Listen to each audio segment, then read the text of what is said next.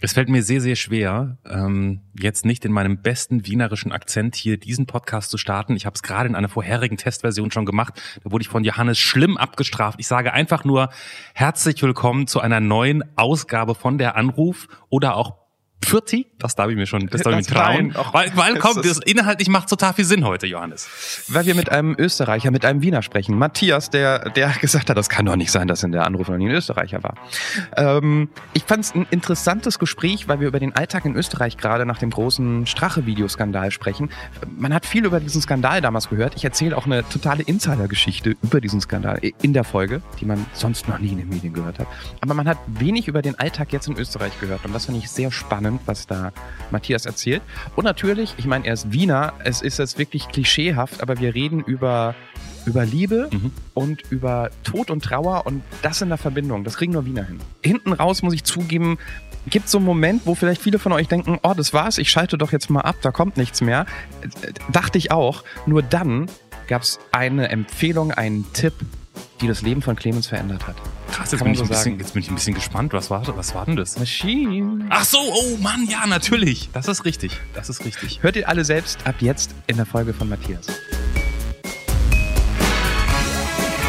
Ein völlig unbekannter Mensch und ein Gespräch über das Leben und den ganzen Rest. Der Anruf, Folge 79. Leben und Sterben in Wien. Mit Johannes Sassenroth, Clemens Buchholz und mit Bekanntmachung, Bekanntmachung. Nein! Oh,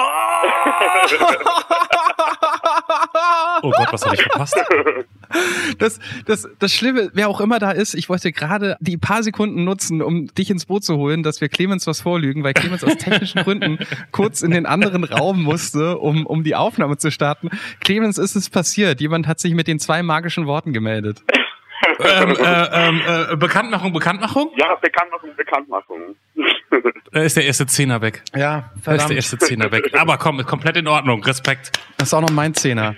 Wer war's denn? Haben wir schon einen Namen? Nee. Ja, Matthias. Matthias. Matthias, Hallo, großartig. Matthias. Sehr schön, freuen wir uns. Glückwunsch zu den 10 Euro, die du hiermit von uns bekommst. Wie versprochen, alle anderen, die äh, das vielleicht nicht gehört haben, wir irgendwann in der Aftershow-Party, ja, nachdem wir aufgelegt haben, nachdem wir das Bild gemalt haben, passiert noch was in der Anruf, haben wir eine Geschichte rund um äh, Bekanntmachung, Bekanntmachung ähm, erzählt und versprochen, jeder, der sich so meldet, äh, kriegt 5 Euro, habe ich zuerst gesagt, dann war ich so groß und wahnsinnig, ich dachte, das macht eh keiner, komm, ein Zehner. Yeah, ich freue mich. Zu Recht, großartig. Spitze. Ich dachte, dass das so langsam wegversandet, aber und ich habe es nicht gehört. Naja, ich, ist ja aufgezeichnet, ich werde es mir später anhören, weil mir die ersten Sekunden fehlen. Wie dann, lieber Matthias, wo wir schon mal wissen, dass du reicher in den Restsommer reingehen kannst, als du es bisher dachtest, geht es darum, dich noch näher kennenzulernen. Das gilt das gleiche wie immer in der Anruf, auch wenn wir kein Geld zahlen. Wir kennen uns nicht, du bist uns völlig unbekannt, wir haben keine Ahnung, wir hatten nur diese Nummer, die ähm, wir angerufen haben und sind gespannt auf all das, was wir über dich erfahren in der nächsten Zeit und fangen wie immer an mit der Erstkontakt. Matthias, wie alt bist du? Ähm, ich bin 37. Wo wohnst du? In Wien. Was ist dein Beruf? Ähm, ich bin Grafiker und Performer. Was ist dein Hobby? Das ist eigentlich eine gute Frage. Ähm, eigentlich habe ich meine Hobbys mehr oder weniger zum Beruf gemacht. Ähm, aber ja, ich würde mal sagen, Serien. Serien schauen. Sagt man da nicht heutzutage bingen statt Serien schauen? Das klingt noch so nach Derrick gucken. Ja, stimmt. Ja, also gut, ich binge. Binger. Bingen Okay, Hobby. ich schreibe. Hobby-Binger, okay. Wo wir gerade schon bei Derrick waren und guten alten Serien aus den 80ern und 90ern. Äh, Michael Knight aus Knight Rider hatte einen bösen Zwillingsbruder, der komplett anders war als er selbst. Wenn du so einen Zwillingsbruder hättest, der komplett anders ist als du selbst, wie wäre der? Clemens schüttelt den Kopf. Das ist hauptberuflich Moderator halt, ne? Da kommt's raus, da merkt man's. Da merkt man's. ähm, hm, wäre der? Ähm, kleinlich, dogmatisch und humorlos. Ja. Wenn du so mal kurz auf dein Leben zurückguckst, Matthias, was bereust du? Hm, eigentlich sehr, sehr wenig. Ähm, grundsätzlich würde ich sagen, äh, ein bisschen zu oft zu viel nachgedacht zu haben und äh, konkret meine Großmutter nicht nochmal besucht zu haben. Warum hast du das letzte Mal geweint? Ah, das ist ein bisschen peinlich. ähm, es war wegen einer, einer Netflix-Serie tatsächlich. Ähm, und zwar gibt es diese, diese Serie, die nennt sich Queer Eye, wo äh, fünf äh, Gays äh, das Leben von jemandem verändern. Und die dritte Staffel war unglaublich. Also ich weine nicht leicht, aber ich habe äh, sieben von acht Folgen geweint. Zu welchem Moment in deinem Leben möchtest du auf gar keinen Fall nochmal zurück? Äh, ja, ich, ich würde das Jahr 2011 nehmen, wenn ich ein ganzes Jahr nehmen darf. Darfst du. Wovor hast du Angst? Vor, vor Krebs. Vor Krebs und vor Krebsen. ich, ich bin ja Krebs, aber Sternzeichen wirst du nicht gemeint haben. Äh, nein. Was war der größte Fehler deines Lebens?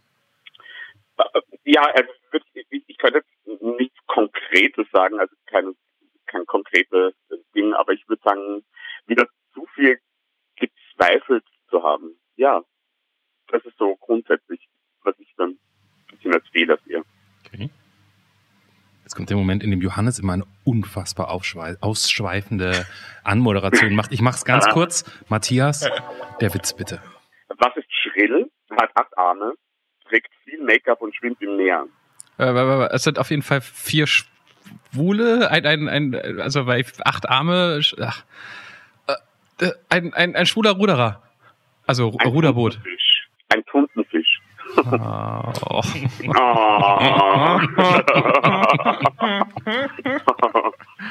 ja, ich darf den erzählen, insofern. Dürfen Leute abfällige homosexuellen Witze machen, nur weil sie selbst homosexuell sind? Dürfen dicke, abfällige, dicken Witze machen, nur weil sie dick sind? Eigentlich nicht, oder? Ach doch. Also ich sehe das, ich sehe das schon so. Also ich finde, ich darf, darf, darf schwulen Witze machen, äh, unter der Prämisse natürlich, dass ich schwul bin. Und äh, ich finde, das geht. Ich finde, jeder darf Witze machen, solange sie nicht unter der Gürtellinie sind. Aber dieses Argument, ich, ich, ich bin schwul, also darf ich Witze über Schwule machen, das ist ja genauso wie ich bin Mann, also darf ich auch Männer schlagen. Was? Was ist denn das für ein Vergleich? Ja. Ja, ich meine ich mein nur, also nur weil man nur weil man dick ist und vielleicht gut damit zurechtkommt, darf man jetzt nicht Witze, also kann man genauso gut daneben liegen, wenn man Witze über Dicke macht, wie jemand, der dünn ist. Weißt du, was ich meine? Ja, ich, ich finde diese Argumentation immer so blöd. Nur weil man zu einer Minderheit gehört oder zu einer bestimmten Gruppe, darf man mhm. da Witze machen. Ja, aber im Grunde machst du einen Witz über dich selber, oder? Du, du machst Witze über das Klischee von dir selbst. Das macht ja. man. Ja, genau. Richtig guter Einstieg, Johannes. Danke. Ja, danke. Das ist richtig gut, dass Matthias jetzt auch richtig, richtig Bock mit uns zu gleich wieder auf. Ja, genau. Matthias, Grafiker und was ist denn Performer? Ähm, ja, äh, ja, es ist ein bisschen, ähm, äh, ja, ein bisschen eine Notlösung, ähm, weil ich da so reingerutscht bin. Also ein, ein, ein Freund von mir, den ich eben auch erwähnt habe, der, der Martin, ähm, der hat vor sechs oder sieben Jahren mal begonnen, äh, eine, ein, ein, im Grunde ganz naiv und, und einfach eine Schnitzeljagd zu veranstalten für seine Freunde. Mhm. Und im Laufe der Jahre hat sich das äh, ausgewachsen zu einer, ja, zu einer, eigentlich zu einer immersiven Theaterkompanie, ähm, derer ich Teil bin. Und ja, ich finde es immer so ein, blöd, ein bisschen blöd Schauspieler zu sagen, weil das ist, ähm, äh, es gibt Leute, die, die das gelernt und studiert haben. Äh, ja, und finde ich nicht ganz fair, mich als Schauspieler zu nennen und zu performen. Es passt doch besser zusammen. Aber im Grunde genommen Schauspieler. Äh, ja, ja, das kann, könnte man so sagen. Aber es ist halt eben, es ist eine immersive Theatergruppe. Das heißt, du, es ist nicht eine Bühne und da stehen Schauspieler und spielen ein Stück vor, sondern es wird quasi eine Welt kreiert meistens. Ähm, also ein, ein, ein Setting, in dem sich Charaktere bewegen und in dem sich auch das Publikum frei bewegen kann und quasi in das Geschehen mit einbringt.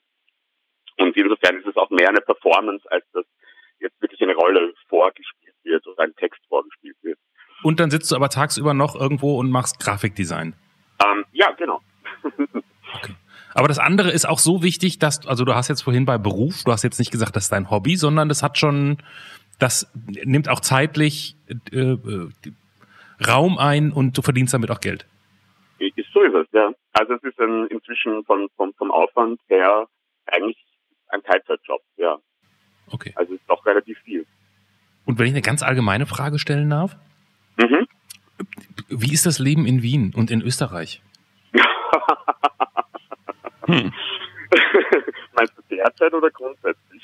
Naja, also in, in diesen Zeiten, die wir gerade haben. Da, da, Ähm, Oder, Entschuldigung, Johannes will noch dazwischen. nee, nee, ich will eine richtige Frage, nur um das richtig einzuschätzen. Ja. Ähm, Matthias, bist du Mhm. gebürtiger Wiener? Bist du nach Wien gezogen? Oder ich denke immer so, jemand, der, der der Anruf hört, ist irgendwie, kommt aus Deutschland oder so. Nur, dann, und dann gerne die Frage von Clemens beantworten, aber dann weiß ich, wie ich das einzuschätzen habe. okay. Nein, ich bin tatsächlich gebürtiger Wiener. Ähm, und ja, das ist auch einer der Gründe, warum ich mich eigentlich euch gemeldet habe, weil ich glaube, ich habe bis auf zwei, drei Episoden alle gehört und es gab noch keinen einzigen Österreicher. Ja, Und, ich glaub, du hast recht. Ähm, ich finde, das konnte man nicht so stehen lassen. Danke, dass du angerufen hast, das schon mal vorab. Ja. Gerne. So. Wie ist das Leben in Wien? In Zeiten wie diesen? in, in Zeiten wie diesen, äh, momentan ist es großartig, tatsächlich. Ähm, ja, also ich weiß nicht, wie, sehr das in den Medien mitbekommen habt, aber unsere letzte Regierung ist ja zerfallen äh, auf, Wir haben davon gehört, ja. aufgrund äh, eines Videos, äh, das Vizekanzler gezeigt hat in, auf Ibiza, wo er äh, irgendwie sehr äh, korrupte Geschäfte abwickeln wollte mit einer russischen Investorin. Und das hat quasi so einen Dominoeffekt äh, erzielt, äh, wodurch die, der einfach die Regierung gesprengt hat. Mhm. Und äh, es stehen jetzt im Herbst Neuwahlen an. Und äh, wir haben einen ganz, ganz großartigen Bundespräsidenten, äh, der eine, eine Kanzlerin ernannt hat für die Zwischenzeit.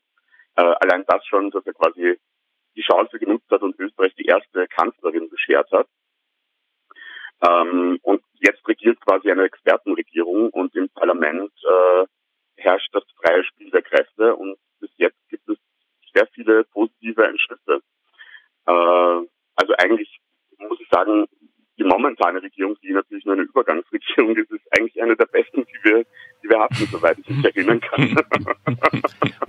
Was, was, lässt, bist du denn hoffnungsfroh gestimmt, wenn ich dich jetzt richtig interpretiere, dass bei den nächsten Wahlen in Österreich ähm, nicht mehr oder minder das gleiche Ergebnis rauskam, was vorher schon da war? Und nicht zum guten Schluss die gleiche Koalition wieder dasteht, die ihr vorher schon hattet? Ich glaube, dass das eine sehr große Gefahr ist, ja. Tatsächlich. Also ich glaube, dass äh, die, die ÖVP, die österreichische Volkspartei mit dem äh, Sebastian Kurz Mhm. äh, ziemlich sicher wieder stärkste Partei werden wird. Äh, ich glaube, die FPÖ, das ist quasi unsere AfD, äh, nur wesentlich äh, noch noch rechter. Mhm. äh, also da hat, fängt die AfD gerade erst an, quasi, wo, wo die FPÖ schon lange ist. Ähm, die wird sicher Stimmen verlieren, aber wird immer noch äh, sicher respektable Prozente bekommen und ja, die Möglichkeit besteht natürlich. Ich bin jetzt nicht so der riesen Österreich-Experte, aber äh, ist es nicht sogar, dass unter den F nee, ich verwechsel die mal FPÖ-Wählern das gar nicht so ein Riesenskandal war, habe ich vor kurzem irgendwo so gelesen, die so, das hat die gar nicht so sehr erschüttert, dieses Video und dass der Typ da Gegenleistungen angeboten hat. Ähm, ich, ich fürchte fast, dass die ganz gut wegkommen bei der Wahl, dass die Ja. gar nicht so viel verlieren werden. Mhm. Unter seinen Anhängern ist es auch eher so eine jetzt ist Rechtsstimmung. Also Ja, ja, ja, ja. und und das äh, versucht äh, der der ehemalige Vizekanzler natürlich auch so auszuspielen quasi, dass er das Opfer ist und es ist ein illegal erstelltes Video und so weiter. Also es ist irgendwie Genau, das ist die- dieses typische die gegen uns und die tun Genau. alles, um uns irgendwie reinzulegen und jetzt geht es zusammenzuhalten und noch mehr zu wählen, so ja, ich fürchte. Ja. ähnliche ähnliche Strategie wie bei Trump in, in Wahrheit, ja, dem ja irgendwie auch nichts anhaften kann offensichtlich. Ja. War, war in der, wenn nicht, ich habe ich, ich hab, dafür habe ich wirklich nicht genug Einblicke in Österreich und in, in, in sozusagen euer, ich sag mal, Alltagsleben und in eure Stimmung. War Mhm. bis zu dem Moment, wo zumindest diese Regierung äh, zerbrochen ist, diese Koalition zerbrochen ist, ähm, vielleicht ist es eine doofe Frage, vielleicht ist es eine richtig doofe Frage, ich stelle sie jetzt trotzdem. War davor Schwulsein in Österreich anders, als es das vielleicht vor fünf Jahren war? Oh. Nee, okay. Also das äh, tatsächlich, ich habe das in meinem in meinem äh, täglichen Leben keinen Unterschied bemerkt. Ähm, allerdings waren die jetzt auch noch nicht, nicht so wahnsinnig lange in der Regierung. Ich glaube, es waren jetzt eineinhalb Jahre oder so. Ähm, aber es war, was sehr wohl merkbar war, waren soziale Einschnitte, die passiert sind. Äh, und vor allem wahnsinnig äh, fremdenfeindliche Stimmungen. Mhm. Also okay. was zum Beispiel ein, einer der Schritte war, die passiert sind, ist das ganz lächerliche, aber dass ähm, der Innenminister von der FPÖ ähm, bestimmt hat, dass die Einreisezentren, also dort, wo, wo Flüchtlinge ankommen, ähm, umbenannt werden in Ausreisezentren. Oh. Mhm. Also solche Dinge, ja. Mhm. Ähm, äh, lächerlich und, und wirklich nur bösartig eigentlich. Naja, und, und, und auch mit Sprache Politik machen, ne? Also. Ja, und äh, einer der letzten Beschlüsse, der aber auch wieder rückgängig gemacht worden ist, sofort von der Übergangsregierung, war, dass ähm, Flüchtlinge zum Beispiel nur mal 1,50 Euro äh, Stundenlohn bekommen dürfen für ihre Arbeit und so. Also solche Dinge, ja. Also das heißt, wenn die in irgendeiner Weise tätig werden, arbeiten, ist sozusagen mhm. das der maximal. Wow, okay, das ja. ist zumindest nicht bis zu mir durchgedrungen. Mit, mit, mit, mit Aufenthaltsstatus bleiben oder so. Also ich bin halt auch nicht so ganz bewandert, aber ja. damit sie quasi irgendwie, wenn sie Tätigkeiten ausüben, die bezahlt werden, die meistens ohnehin nicht besonders gut bezahlt werden, dass da quasi ein Maximum von 1,50 Euro pro Stunde besteht. Also ein Wahnsinn, ja. Wow, okay.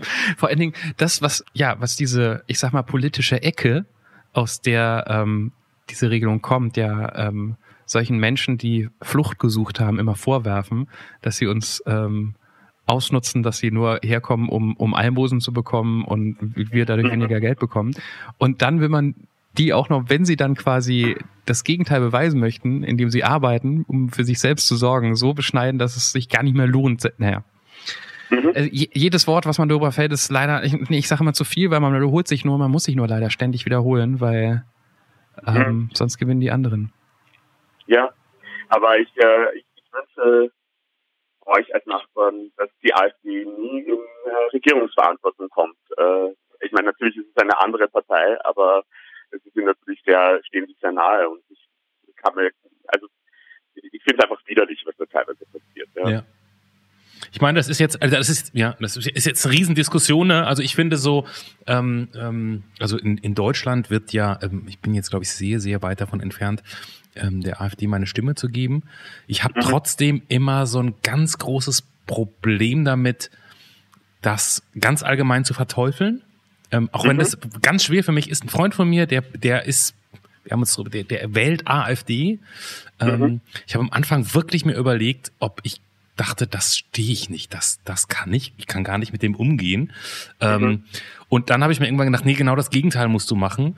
Ähm, und immer wenn wir uns sehen, reden wir nicht nur, aber irgendwann haben wir immer so einen Politikblock, in dem geht's auch immer hoch her.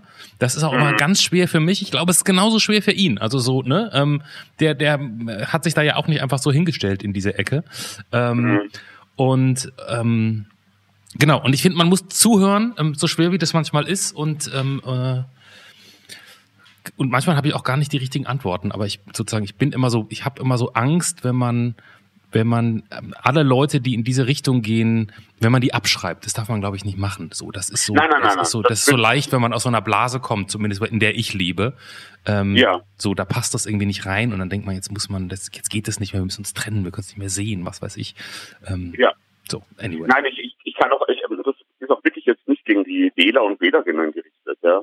Ähm, aber sehr wohl gegen die Partei. Ja, ja, ja, ja.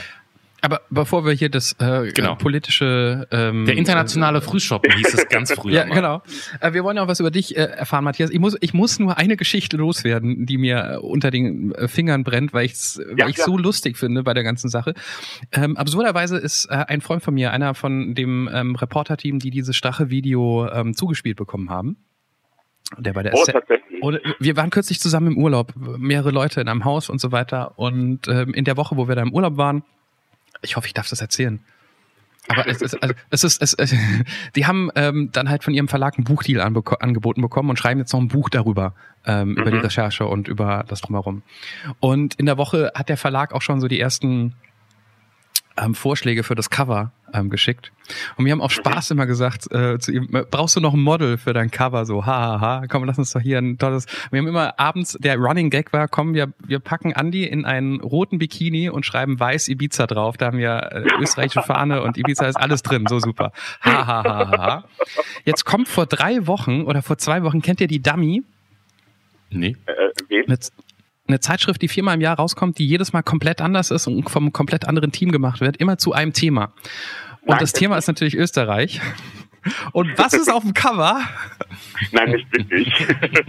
Eine Frau im Badeanzug rot, wo weiß Ibiza draufsteht und sie hat noch so Haare im Bettlook. Also sie sieht eigentlich aus wie so auf dem Playboy-Cover, aber ich, ich fand so, ja, wir, wir haben es immer nur aus Spaß gesagt und ironisch gemeint, aber die Dummy hat es genauso umgesetzt. Bewirb, bewirb dich für die nächste Ausgabe. Ja, ich sollte Grafiker, Ideengeber für Grafiker werden. Ähm, ich, ich war erstaunt, Matthias, dass du ganz klar ein Ja sagen konntest, was du nicht nochmal wieder erleben möchtest. Viele Leute sagen irgendwie äh, ein Ereignis oder eine Phase, aber bei dir war es ein Ja. Warum? Ähm, weil das, glaube ich, bisher mein, mein, mein, mein schwierigstes Lebensjahr war. Also es ist so einiges zusammengekommen einfach. Ähm, in dem Jahr ist mein Vater gestorben. Ähm, in dem Jahr ähm, habe ich eine Trennung durchgemacht, die relativ schwierig war für mich. Äh, in dem Jahr bin ich 30 geworden. und ich glaube, das war bei mir doch auch ein, ein Faktor. Also ich glaube, es war natürlich irgendwie überdeckt von allem anderen, was passiert ist. Ähm, aber so eine Krise um die 30er kenne ich zumindest bei vielen Freunden und so. Und glaube ich, hatte ich auch ein wenig. Und das war tatsächlich sehr anstrengend und sehr schwierig für mich dieses Jahr. Ähm, ich, ich, ich, ich, ich bin froh, was daraus resultiert ist. Also insofern würde ich nicht, äh, nicht löschen wollen oder nicht missen möchten auf eine gewisse Art und Weise, aber es war einfach, äh, ich war, glaube ich, überfordert, ja. Das heißt, in dem Moment, wo das alles passiert ist, sind die, ist also sozusagen alles von außen gesteuert. Gut, 30 konnte man jetzt irgendwie ahnen, dass das passieren würde. ähm, War nicht das äh, Tragischste dann im Ganzen, würde ich mal sagen. Mann, warte mal, bis die 40 kommt, mein Freund. Ähm, dann, dann, dann hast du Angst, dann hast du Grund, äh, äh, äh, mal richtig dich hinzusetzen und deprimiert zu sein. Aber das ist eine andere Geschichte. Ähm, das heißt sozusagen, das ist so gestreckt über das ganze Jahr passiert oder ist das alles auf einmal passiert und dann war das Jahr hinüber oder oder? Mhm. Es hat sich vor allem in der, in der im ersten Viertel würde ich mal sagen alles abgespielt. Mhm. Also es war wirklich so am Anfang äh, des Jahres mehr oder weniger. Und ähm, ja, also mein Vater ist, ist, ist äh, Ende März gestorben und das hat mich unglaublich mitgenommen. Ähm, und ich habe hab, hab das eigentlich gar nicht erwartet. Also ich habe mit meinem Vater ein sehr, sehr, sehr spältiges Verhältnis gehabt, eigentlich mein Leben lang. Mhm. Und äh, ja, und also ich glaube, ich habe mir immer gedacht, ja, es, meine Mutter wäre wär, wär ein Wahnsinn, wenn sie stirbt. Äh, bei meinem Vater würde ich das wahrscheinlich irgendwie verkraften, äh, auch wenn es traurig ist. Aber es hat mich tatsächlich, glaube ich, in eine Lebenskrise katapultiert. Und ähm, ja, hat mich ist sehr beschäftigt und gleichzeitig ich, ich bin, ich bin, glaube ich, ein sehr, sehr verkopfter Mensch grundsätzlich. Das heißt, ich bin nicht sehr emotional und, und, und äh, es hat sich dann alles so irgendwie so unterschwellig abgespielt, auch bei mir. Also es ging mir total dreckig, aber es war alles irgendwie so ein bisschen unter der Oberfläche und, und, und immer da und, und es ging mir halt einfach nicht gut. Und wieso hast du geglaubt? Das habe ich nicht ganz verstanden. Also, ich meine, wenn dein, dein Vater stirbt, das ist ja ein, also ich glaube, egal ob man jetzt ein wahnsinnig gutes Verhältnis hat oder ein zwiespältiges Verhältnis, mhm. ähm, ja, ja, das ist ja ein wahnsinnig einschneidendes Erlebnis. Also, ne? Die, die, ja, also Tod der Eltern oder sage ich jetzt mal so, ne? Generell. Vielleicht also, ich das, genau, vielleicht habe ich das jetzt auch falsch formuliert, aber, aber ich, also ich hätte nicht, ich hätte die Tragweite nicht so groß eingeschätzt, wie sie mhm. dann tatsächlich war. Okay. So, so eher. Also, ja. Wie, wie groß war denn die Tragweite? Ähm, hm, ich war, ich war, glaube ich, ich würde mal sagen, ich war depressiv für eine relativ lange Zeit, vielleicht so ein Jahr, eineinhalb Jahre, aber eben unterschwellig. Also es war, war immer da, es ging mir nicht gut und ja, und ich hatte Panikattacken auch in der Zeit. Also es war irgendwie alles daneben. Waren, waren deine Eltern, waren die noch zusammen oder sind die getrennt Mhm. gewesen? Die waren noch zusammen. Waren zusammen, ja. Ist da, konnte deine Mutter damit umgehen? Mm, Ja, meine Mutter kann äh, so gut es geht damit umgehen, würde ich mal sagen. Also meine Eltern haben sich kennengelernt, da waren sie beide gerade mal 20 und Mhm. äh, waren ihr Leben lang zusammen. Und dementsprechend ist es natürlich dann schwierig, wenn, wenn du quasi dein gesamtes Erwachsenenleben mit einer Person gemeinsam Ja. verbracht hast, ähm, alleine weiterzumachen. Aber ich bin, meine Mutter ist, ist, ist sehr pragmatisch und äh, neigt nicht so dazu, sich hängen zu lassen, wofür ich extrem dankbar bin, äh, weil sie einfach immer, sie war trotz allem einfach immer draußen und hat Sport gemacht oder hat Leute getroffen oder so. Also sie hat sich dann nie so eingesperrt oder oder oder irgendwie nur im Bett gelegen oder so. Okay. Die war, Ähm. aber, die war aber dann auch nicht die, die dich stützen konnte in dem Moment. Nein, nein, nein, überhaupt nicht. Das war eher, es wäre eher umgekehrt verlangt gewesen, glaube ich. Und das konnte ich irgendwie auch nicht so wirklich. Ja. Äh, da hatte ich irgendwie selber damit zu kämpfen, ja. Okay. Also ich kann mich gut erinnern, ich war mal bei ihr und es war irgendwie in der Zeit danach und es ging mir einfach nicht gut. Und ich habe sie da gestützt in, in dem Gespräch und ich habe gemerkt, äh, also ich habe wirklich total quasi versucht, eine, eine, ein, ein Felsen zu sein, Mhm. an dem sie sich da anhalten kann in dem Moment und habe einfach gemerkt, wie, wie viel wie viel Kraft mich das kostet und habe gemerkt, dass ich das nicht auf Dauer machen kann.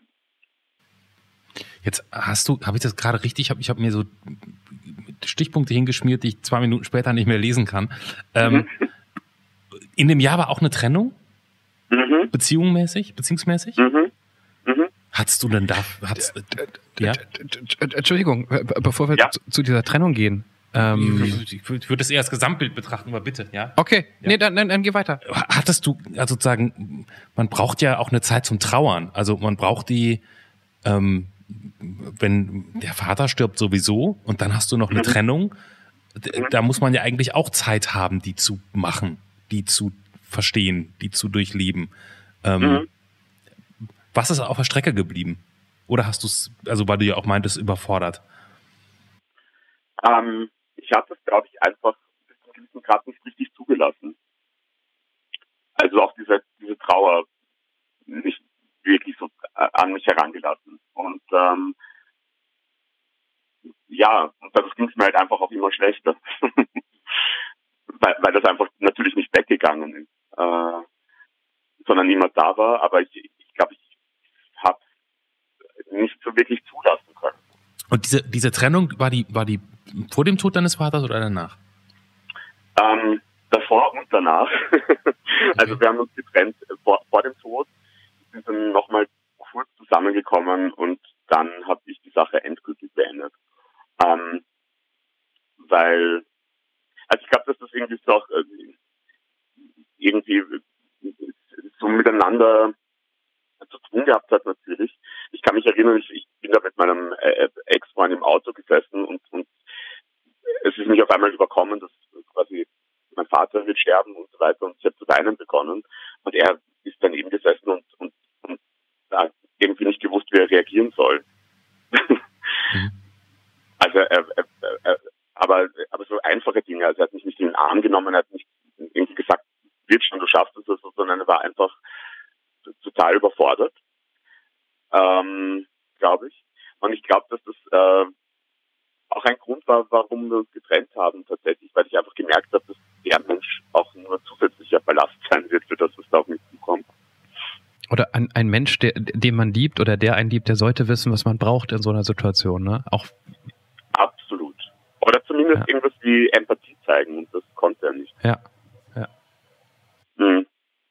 Und ja, und das hat, also in, in, in längerer Hinsicht hat hat eigentlich dazu geführt, dass ich mich von einem gewissen Männerbild verabschiedet habe, glaube ich.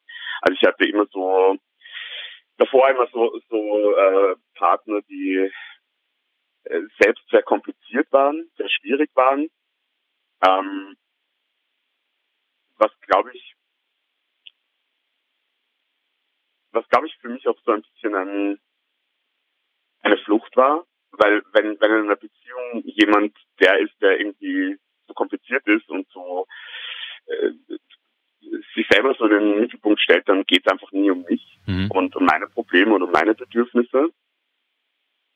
Ähm, ja, und das war dann irgendwie, also wir, sind dann, wie gesagt, nachdem mein Vater gestorben ist, ein halbes Jahr später so nochmal zusammengekommen auf meinen Wunsch hin, weil ich einfach das Gefühl hatte, das ist noch nicht beendet, diese mhm. Geschichte. Und waren dann irgendwie ein paar Wochen zusammen und irgendwann einmal, das war so ein ganz eigenartiger Moment. Es war wirklich so, ich, ich hatte das davor nie und danach auch nie wieder, aber es war so ein Moment der Erleuchtung, ähm, wo wir miteinander im Bett liegen, einfach so ganz normal.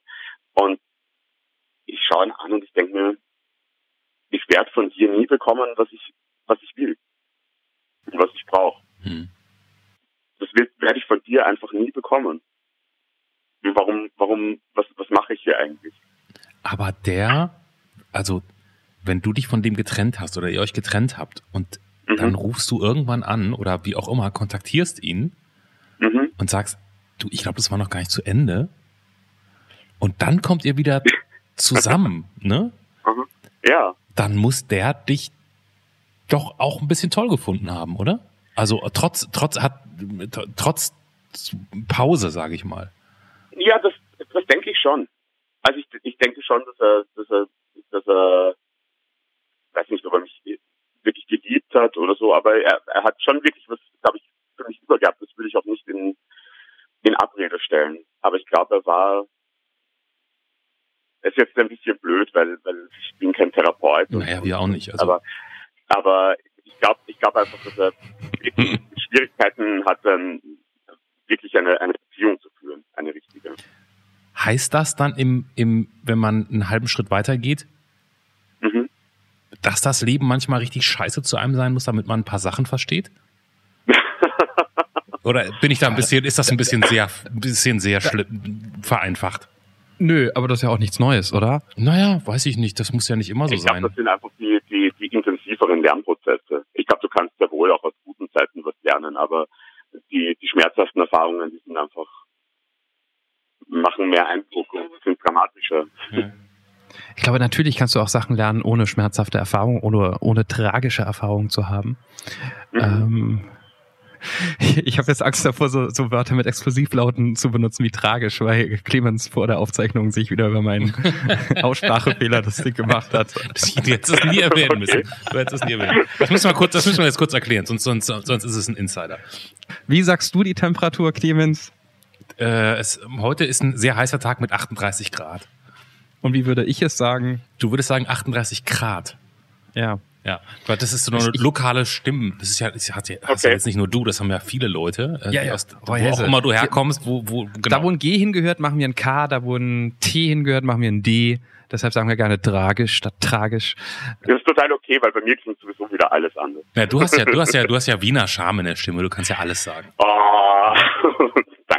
Du, du bist wie eine französische Austauschstudentin. Ja, genau. Die kann auch genau, sagen, was sie möchte. Genau. Das klingt immer sexy, auch wenn sie ein Handbuch vorliest.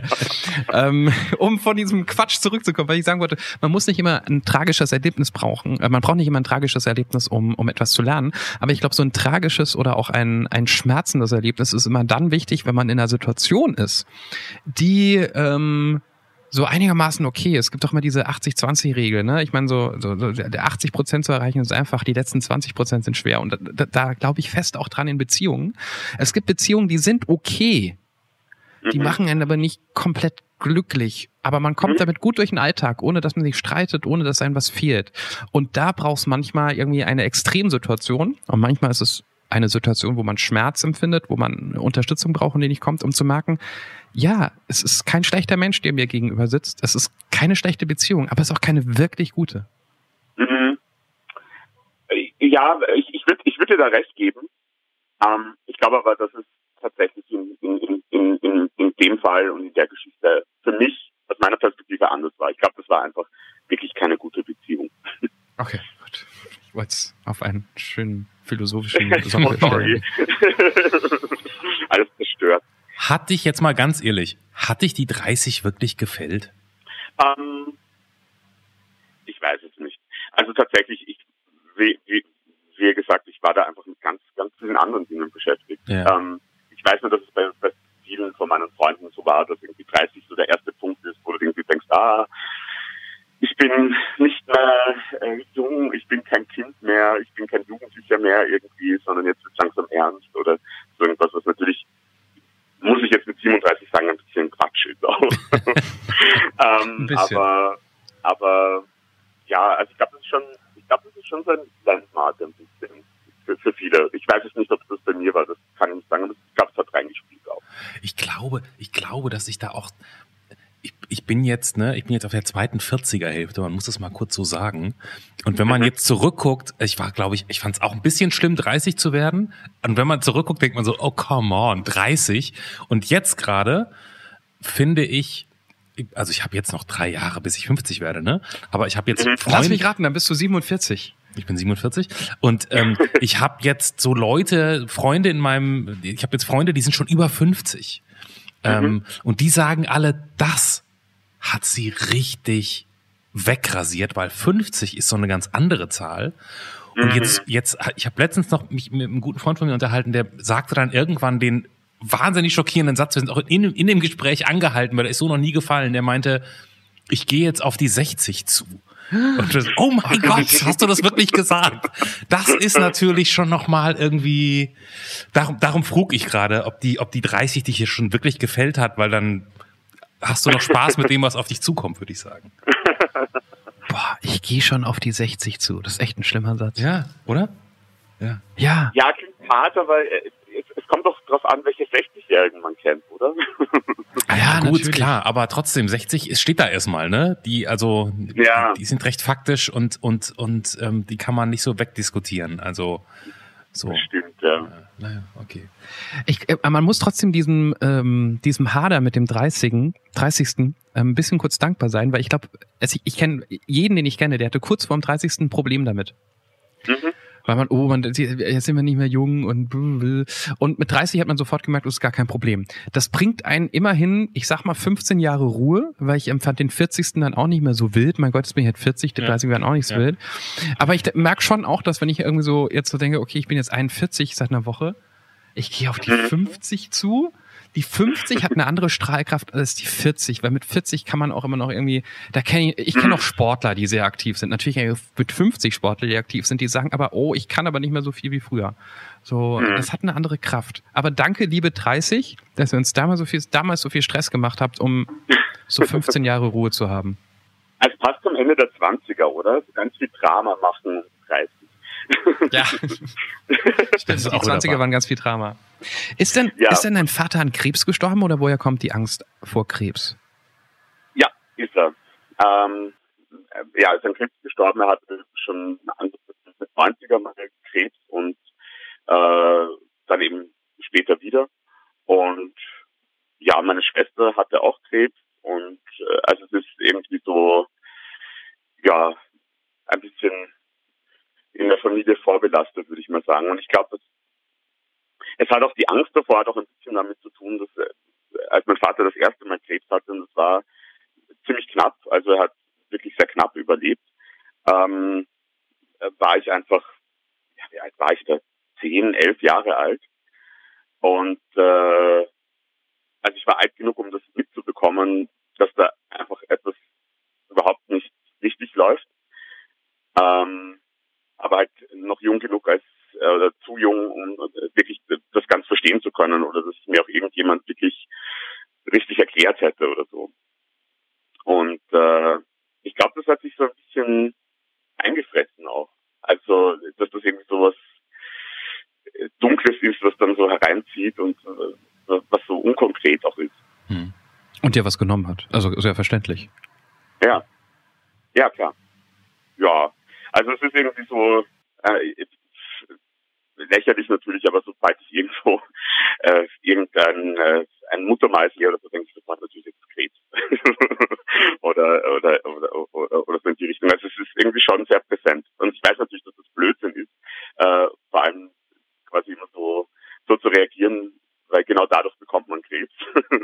aber ja, ich kann, kann mir halt auch nicht helfen ist Wien neuerdings so heiß, dass es da irgendwie viel mehr Krebse gibt als vor 15 Jahren, als ich das letzte Mal dort war, dass du auch noch Angst vor Krebsen haben musst, was jetzt nun mal, also ich weiß nicht, dass ich das letzte Mal durch die Stadt gegangen bin, aber also ich habe keine Krebse gesehen.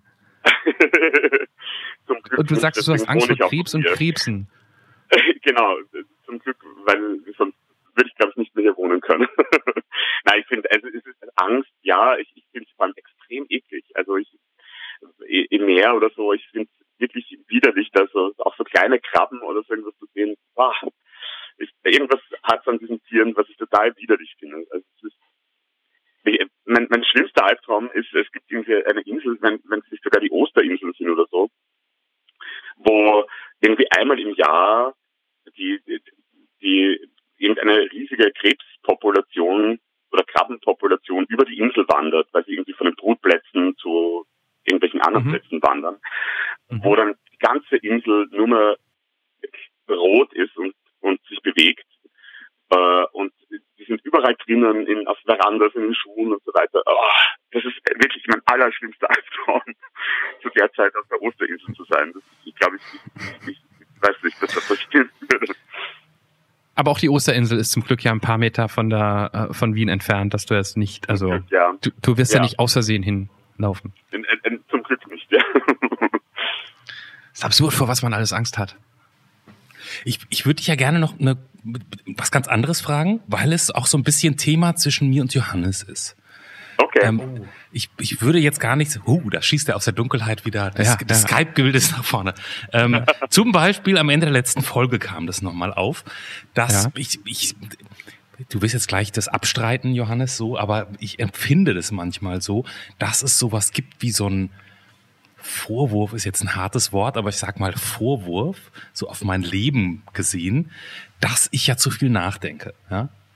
Hallo, hallo, hallo, du bist ein bisschen zu tiefgründig, wie auch immer man das sagen möchte. Und jetzt hast du gesagt, du würdest dir wünschen, manchmal weniger zu grübeln. Mhm. Was heißt das? Was macht dir das Grübeln? Was passiert, dass du das gerne nicht so gerne machen möchtest? Ich glaube, ich, ich, ich beschäftige mich einfach total viel mit Dingen. Also ich, wenn irgendeine Entscheidung ansteht, dann wege ich das wirklich ewig lange ab und versuche das aus allen Perspektiven zu betrachten und bin einfach immer am Zweifeln quasi, mhm. äh, ob, ob das jetzt die richtige Entscheidung ist oder nicht.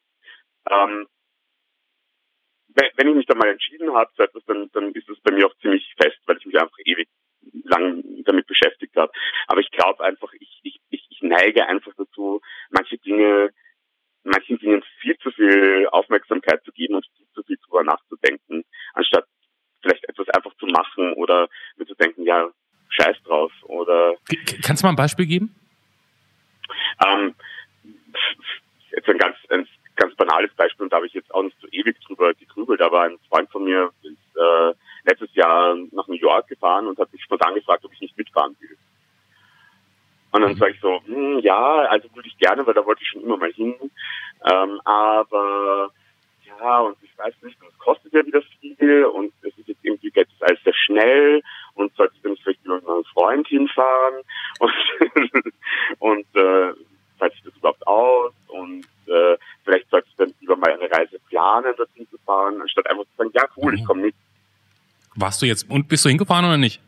Ich bin hingefahren. War's gut? war super. War super. Ein, ein, ein, äh, ein Check mehr auf meiner Must-See-Reiseliste. Okay, du grübelst ähm, über solche Sachen. Jetzt verstehe Okay, dann grübeln wir, wir grübeln anders. Wir grübeln anders, du und ich. Mhm, okay. Wollte ich gerade sagen, weil so wie, wie Matthias ist, bin ich ja auch.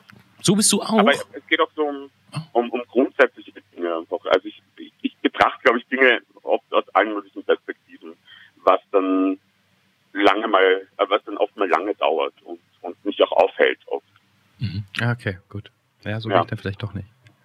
Es, es, es, zieht sich bei dir quasi durch alle Lebensbereiche, wie man so schön sagt, wenn ich das richtig verstehe. Ja, das würde ich so sagen, ja. Ja. Und daran, und, aber das kann ja, das kann man ja auch gut finden, oder?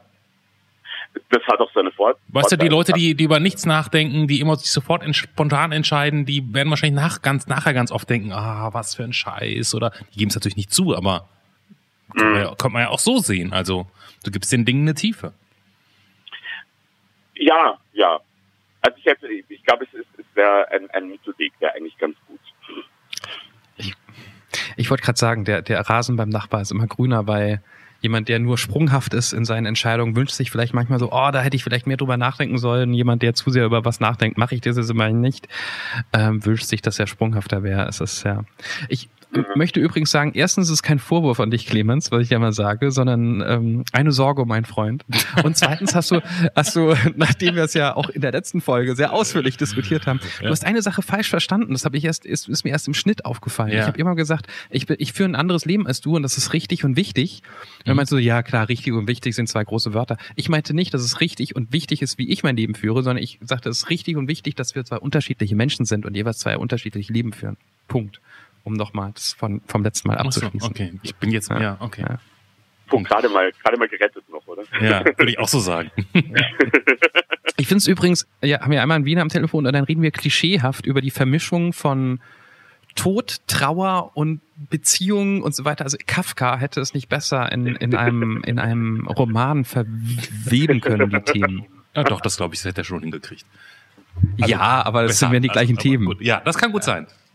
Das war sehr, also wenn man an Wien denkt, dann denkt man an Tod, dann denkt man an Liebe, dann denkt man irgendwie so. Das finde ich ganz interessant. An Schwermut findest du oder so morbide oder so irgendwas. Ich, ich würde, ich würde dich gerne noch ein bis zwei Sachen fragen. Ja, gerne. Und die eine ist, dass ich und bis hierhin super Gespräch, hat mir viel Spaß gemacht, alles gut. Ich habe trotzdem ganz kleines bisschen die Sorge, Mhm. dass wir mit unserem Fragebogen irgendwas nicht mitbekommen haben, was du uns eigentlich noch erzählen willst. Richtig oder falsch? Hast du, hast du, hast noch so ein, hast du noch so ein Thema in der Hinterhand, von dem wir gar nichts wissen, weil wir da gar nicht hingekommen sind? Ähm, nein, eigentlich überhaupt nicht. Okay. Gut. Nö. Nee, ganz gut, gut, gut. Das ist ja, so. Ich erinnere mich immer an diese, was war das nochmal? Die Deichkind-Folge, so die Deich, der Anwalt mit der Deichkind-Folge. Da haben wir auch ein gutes, ein super Gespräch geführt, wie ich fand. Und ganz zum Schluss hat, und der hat vorher, muss man zugeben, der hat vorher schon mal irgendwas mit Deichkind gesagt. Und dann haben wir ihn das hinten raus gefragt, und dann meinte er, ihr habt, ihr habt nicht zu Deichkind gefragt. Und er war wirklich enttäuscht und hat das doch erzählt. Und wir waren so froh, weil das auch noch eine tolle Geschichte war, weil der halt so Deichkind-Kostüme nachgebastelt hat und deswegen mit der Band in Kontakt war und Riesenfan war und so und halt Anwalt war. Das fand ich irgendwie, das fand ich irgendwie so abgefahren. Okay, dann würde ich dich gerne noch kurz fragen, weil du das vorhin erwähnt hast, ähm, ah, das ist jetzt aber auch ein trauriges Thema zum Ende. Ich frage dich jetzt trotzdem. Du hast, du hast vorhin gesagt, du hast deine Großmutter nicht oft genug besucht. Ah, nein, ich hätte sie gerne nochmal besucht. Du hättest ja. sie gerne nochmal besucht? Mhm. Ähm, ich habe meine Großmutter sehr, sehr oft besucht. Okay. Äh, ähm, aber als sie gestorben ist, oder kurz davor, kam sie ins Krankenhaus und äh, ist dann irgendwie drei Tage später verstorben. Und da habe ich es nicht mehr hingeschafft. Und okay. ich hätte sie da gerne nochmal gesehen, um mich auch von ihr zu verabschieden. Hm. Ähm, weil sie eine sehr wichtige Person in meinem Leben war, tatsächlich. Ähm, ich, ich, bin irgendwie das, ich, ich sage immer so Spaß, aber ich habe drei Mütter gehabt. Äh, das eine war meine Mutter, äh, das andere war meine Schwester, die wesentlich älter ist als ich, also zwölf Jahre älter, mhm. die quasi auch so ein bisschen äh, quasi eine Mutterfunktion für mich übernommen hat. Mhm. Und meine Großmutter, die sehr viel Zeit mit mir verbracht hat, als ich, als ich ein Kind war und ja, dann auch später. Und es war einfach eine unglaublich coole Frau. und äh, ja, also ich muss noch oft an sie denken und vermisse sie einfach oft. Ähm, und ich finde es schade, dass ich dann nicht die Möglichkeit hatte, mich zu verabschieden. Hm. Äh, die ich bei meinem Vater hatte, wo ich auch sehr dankbar bin dafür. Ähm, aber bei ihr jetzt nicht. Meine Mutter war zwar bei ihr und so weiter, also sie war nicht alleine. War jetzt nicht so, dass da irgendwie äh, sie quasi alleine gestorben wäre, aber ja, ich hätte mich gern noch mal von ihr verabschiedet. Hm. Kenne ich sehr gut den Gedanken. Ähm, Mhm. Man hat immer so das Gefühl, man hat. Es ist halt nicht zu Ende gegangen für einen, ne? Zusammen. Man hat sich. Mhm. Genau. Und, aber ich habe ich hab's insofern gelöst, weil dass ich äh, beim Begräbnis eine Trauerrede gehalten habe und das hat ganz, hat's ganz gut abgeschlossen dann für mich. Wow, das, das kriegst du dann hin? Ich hab so, ich Äh, hab bei meiner Großmutter habe ich es hinbekommen, bei meinem Vater hätte ich es nicht geschafft. Okay. Aber es war, es war ganz, ganz strange auch. Ähm, äh, nachdem sie gestorben ist, war mir irgendwie klar, ohne dass noch irgendjemand mich gefragt hätte von meiner Familie oder so, dass, dass das Thema kommen wird und dass ich das machen werde. Hm. Das ist ganz eigenartig, aber das war irgendwie klar, dass das passieren wird. Gut. Und Wow. das habe ich dann auch gemacht. Ich tröste mich auch über diesen Gedanken, der ähm, mich auch manchmal durchbohrt, einfach äh, ähm, mit dem Eingeständnis, dass es ein un unfassbar arrogantes Gefühl ist, weil man sich selbst erhofft, dass mit diesem nochmal hin, wenn man nochmal dort gewesen wäre, sich, um sich zu verabschieden, dass man, dass es für einen selbst leichter gewesen wäre. Mhm. Ähm, ich glaube, am Ende des Tages, es Wieso ist das arrogant? Verstehe ich gar nicht. Na, weil es nur um einen selbst geht. Man, also, äh, egoistisch Dieses- ist es, ja. ja, genau. Also nicht, nicht arrogant. Ja, ich meinte egoistisch. Entschuldigung, komplett Ja, falsches Wort. ja. Äh, es geht nur um die eigene Gefühlslage, dass man, dass man sich selbst nicht verzeihen kann, dass man nicht in dieser Zeit, wo man weiß, eigentlich äh, wäre es jetzt wichtig, da nochmal hinzugehen, nicht hingegangen ist. Aha. Ich glaube, der, der, ich, ich, ich glaube, dass es war auch bei mir die Großmutter, dass der Tod oder das Abschiednehmen oder wie auch immer man diese Phase nennen möchte, für meine Oma genau der gleiche war. Egal, Mhm. ob ich jetzt dort war oder nicht. Ähm, ich kann mir auch nicht verzeihen, dass ich nicht hingegangen bin in einer relativ langen Phase. Und da geht's jetzt einfach nur um mich, dass ich mich besser fühle und sage, okay, sie, sie hatte, sie war in der Familie, sie hatte einen guten Abschied, ob der jetzt, also so hoffe ich einfach. Ich hoffe, ich hoffe, es ist ein egoistisches Gefühl und ich hoffe, es ist gar nicht so schlimm. Vielleicht will ich es mir auch nur schön reden. Mhm. Ja, es, es kommt wahrscheinlich auf die Situation an. Also ich bin, ich bin beruhigt, dass meine Mutter dort war. Und äh, ja, weil dann, glaube ich, wäre es für mich wirklich schwierig, wenn da niemand gewesen wäre. Ähm, aber ich, ich, ich, ja, also vielleicht, vielleicht tue ich mir selber leid. Das kann gut sein, dass ich es nicht mehr geschafft habe, mich quasi zu verabschieden. Also das ist wirklich vielleicht auch ein Ja, was heißt leid? Das kann, man kann auch ruhig sagen, man ist sauer auf sich selbst. Ist vielleicht ja Mhm. auch, aber. Man kann es doch auch Es- mal selber leid tun. Ich finde das nicht verwerflich. Also Ja. das ist doch. Ja, nee, also, nee, ja, aber. Also, ja, naja. Ich halte auf jeden Fall mal fest, dass ich es dramaturgisch ganz ungeschickt geschafft habe, so ein schönes Gespräch hinten raus nochmal mit der falschen Frage, die hätte ich entweder früher Nee. oder gar nicht stellen müssen. Nee, nee, so ist das Leben. So ist das Und Leben. wir können es nochmal retten, dass wir ja so ähm, auch nochmal gerade, äh, die, die Folge hieß übrigens Anwalt, Krawall und Remi Demi, die du meintest, Folge 24 Folge für alle, die 24. noch neu dabei sind und zurückhören möchten.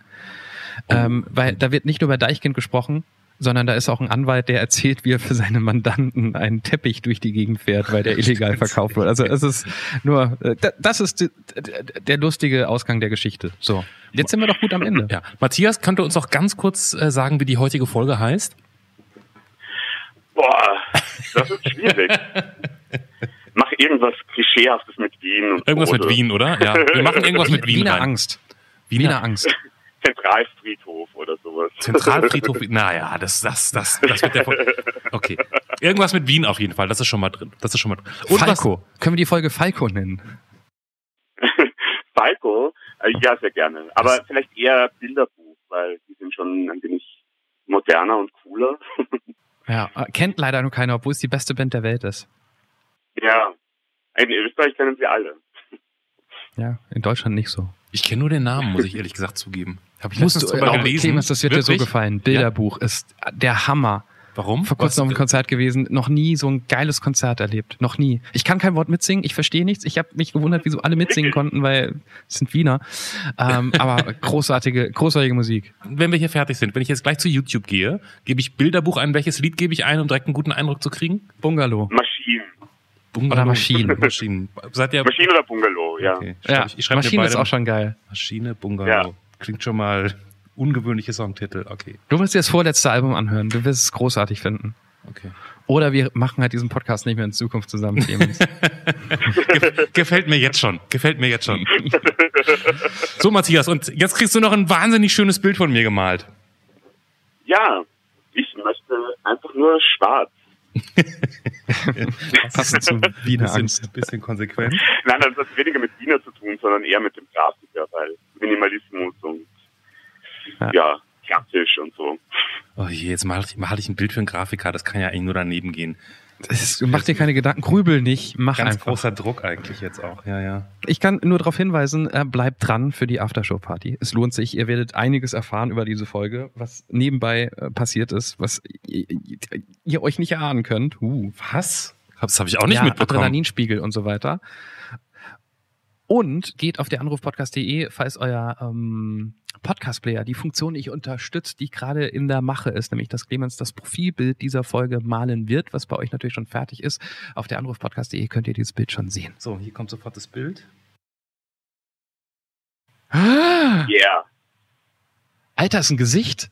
Guck mal, links, da ist eine Nase und Augen. Das sieht, oh Gott, ich, ich, ich fühle mich gerade wie bei so einem Typ, der pendelt und sagt, Oh. dein Vater ist, äh, das ist ein blödes Beispiel, dein, dein Großonkel ist äh, zwar tot, aber noch irgendwie im Haus und läuft rum und so sieht er aus. Oh Gott, sieht so schlimm aus. Was, wirklich? Guck doch mal. Oh oh. Guck doch, wirklich. Oh, da. Oh, das ist ganz geil geworden eigentlich. Das ist. Also jetzt sagen wir mal ganz ehrlich, ich habe ja schon wirklich viele von diesen Bildern hochgeredet, wo ich drauf geguckt habe und gedacht habe, what the fuck? Aber das Aber hier, das ist ein Gesicht. Matthias, Gesicht. das ist eines der Bilder, also ich würde fast sagen, das ist in meiner Top 3 in meiner persönlichen. Ja, Yeah. ja, Top absolut, drei. absolt. Nur schwarz Der war eine sehr gute. Idee. Ja, Guckt's ja. euch an. War ein großer Spaß, mit euch zu reden. Und Sehr ich sag auch ganz gut wienerisch Servus. Servus. Mach's gut. Tschüss. Das war Der Anruf. Von und mit Clemens Buchholz und Johannes Sassenroth. Technische Unterstützung Andreas Deile. Die Stimme im Layout, also ich, Andrea Losleben. Für mehr Infos und Mitmachen der Anrufpodcast.de. Hier ist die Aftershow-Party. Wie immer eine schöne Idee, dass ihr dran geblieben seid. Und das, was ihr jetzt hört, nehmen wir manchmal direkt nachdem eine Folge zu Ende ist, sofort auf. Und manchmal lassen wir uns ein bisschen Zeit. Jetzt zum Beispiel ist zwei Wochen später, nachdem wir das Gespräch mit Matthias geführt haben. Und Johannes hat noch was ganz Wichtiges zu sagen, was er in der Folge angekündigt hat. Und ich hab's voll vergessen und bin extrem gespannt, was jetzt kommt, Johannes. Lass hören. Ich sagte zu, Überrasch ich uns sagte zu alle. Clemens gerade so, wir müssen ja über den Feueralarm sprechen. Und er guckt mich an, Feueralarm? War das bei dir? Ist das, äh, gut, ich, So, ich war jetzt. mittendrin, deshalb kann man schlecht vergessen. Ich bin in diese Folge unfassbar aufgeregt reingegangen mit einem riesen Adrenalinschub, weil ähm, ich hab, ich war an dem Abend alleine mit meinen Kindern, ich habe die versucht ins Bett zu bringen. Äh, Das ältere Kind durfte dann kurz Fernsehen gucken, während ich das jüngere Kind ins Bett bringe. Ähm, und in der Sekunde hat's geklingelt. Ach so, ja, ich erinnere mich. Okay. Und ich mache die Tür auf und ich sehe nur meine Nachbarin rumrennen, wie sie sich gerade auch anzieht. Also sie hatte nur ein BH an und ein Gesicht, wo ich mir dachte, oh mein Gott, jetzt beginnt die Apokalypse. Und sie schrie mich nur an, hast du einen Feuerlöscher?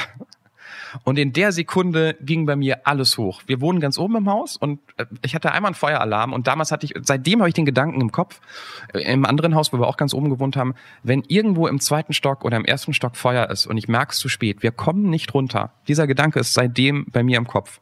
Und der ploppte bei mir sofort auf, okay, ich, ich wurde nicht panisch, aber für mich war klar, wir gehen jetzt alle. Ich habe meine zweite Tochter gerufen, die richtig sauer war, dass sie äh, Kikaninchen nicht weiter gucken durfte. Hm. Das hat sie mir in der Sekunde auch gesagt. Äh, wir gehen jetzt. Ähm, wir waren schon draußen. Ich hatte auch nur eine Unterhose an, weil es, waren, es war einer dieser 38 Ta- Grad Tage. Ähm, und es war mir alles egal. Wir gehen, das meine Kinder so. Äh, und dann, wir waren schon auf der Treppe. Äh, meinte sie, kannst du den? Die Nachbarin meinte dann plötzlich, kannst du den Feuermelder ausmachen? Weil es brennt nur draußen auf der Terrasse auf dem Grill. Und ich so, boah, gut. Und dann bin ich rein in diese Wohnung ähm, habe mir irgendwie einen Stuhl genommen, bin da hochgeklettert und merkte in der Sekunde, wo ich oben unter der Decke in dieser Wohnung war, okay, es ist zwar der Grill, der draußen brennt, aber dieser ganze ähm, Rauch und Ruß ist hier reingezogen in der Wohnung. Ich kann schwer atmen. Und warum hat Martina, meine kleine Tochter, auf dem Arm neben mir, geht doch bitte raus. So, also es war so, es ist alles gut ausgegangen, es war alles nicht so schlimm, aber ähm, wenn man erstmal einen Schock hat, man, man kriegt ja diesen Adrenalinschub nicht runter. Ja, ja. Und, Und so bin ich in dieses Gespräch gegangen und ich habe wirklich ein bisschen gebraucht, um runterzukommen. Ich hoffe, man hat es dem Ganzen nicht angehört. Ähm, dann kam noch irgendwie währenddessen meine Tochter hoch, die ich irgendwie besänftigen musste und sagte, okay, also als wir aufgezeichnet haben, geh wieder runter, ich komme gleich, aber ich möchte doch noch äh, Conny hören. Es war ein bisschen Aufregung. Das wollte ich einfach nur mitgeteilt haben, um vielleicht zu erklären, warum ich bei der einen oder anderen Szene nicht nachgefragt habe, weil ich woanders war. Und ich ergänze noch ganz kurz, ihr habt diese Geschichte wahrscheinlich genauso wie ich gelesen. Zwischen den Zeilen sagt Johannes ja eigentlich, der nächste Feueralarm ist vielleicht kein Fehlalarm.